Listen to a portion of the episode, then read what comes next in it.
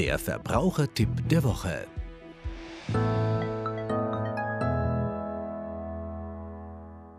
Die Steuerabschreibungen bei Immobilien in Zusammenhang mit Sanierungen kann man mit Fug und Recht als ein Wirrwarr bezeichnen. Da gibt es eine ganze Menge Möglichkeiten, die sich den Steuerzahlerinnen bieten.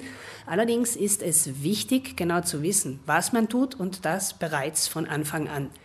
Damit man hier fundierte Informationen in der Hand hat und die Fehler weitestmöglich vermeiden kann, geben wir seit Jahren zwei Steuerleitfäden heraus.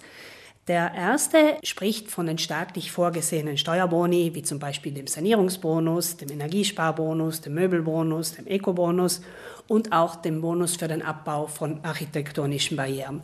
Der zweite Steuerleitfaden, dieser ist ein bisschen kürzer, widmet sich allein dem Superbonus.